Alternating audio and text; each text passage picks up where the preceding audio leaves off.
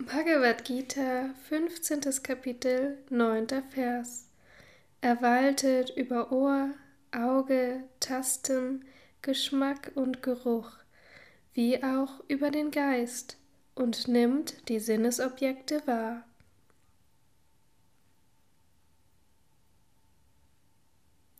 Kommentar Swami Shivananda.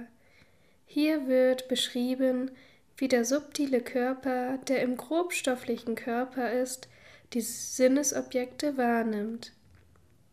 Die individuelle Seele benutzt den Geist zusammen mit jedem einzelnen Sinn und erfährt oder erlebt die Sinnesobjekte wie Klang, Berührung, Farbe, Form, Geschmack und Geruch. Sie sitzt im wunderbaren Wagen ihres Geistes, geht durch das Tor des Ohres in einem einzigen Augenblick und erfährt die verschiedenen Arten von Musik dieser Welt. Sie hält die Zügel der Empfindungsnerven, betritt den Bereich des Tastsinns durch das Tor der Haut und genießt verschiedene weiche Gegenstände. Sie streift durch die Hügel schöner Formen und genießt sie durch die Fenster der Augen. Sie betritt die Höhle des Geschmacks durch die Straße der Zunge und genießt köstliche, schmackhafte Gerichte und erfrischende Getränke. Sie betritt den Wald der Gerüche durch das Tor der Nase und erfreut sich nach Herzenslust.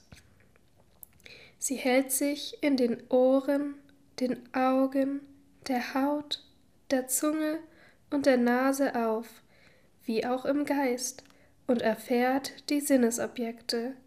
Sie erhält Eindrücke der äußeren Welt durch den Geist, den Verstand, den unterbewussten Geist, das Ich-Bewusstsein, die zehn Sinne und die fünf Lebensströme.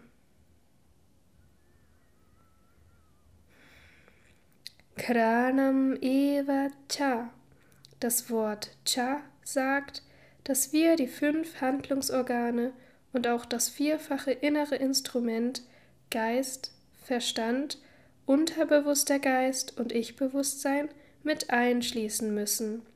In der Katha Upanishad heißt es Atmendriya Manoyuktam Bhuktetya Hurmanishinaha. Das Selbst die Sinne und den Geist zusammen nennen die Weisen den Erfahrenden. Vergleiche Kapitel 5, Vers 15 bis 29, Kapitel 9, Vers 24, Kapitel 13, Verse 21 bis 32.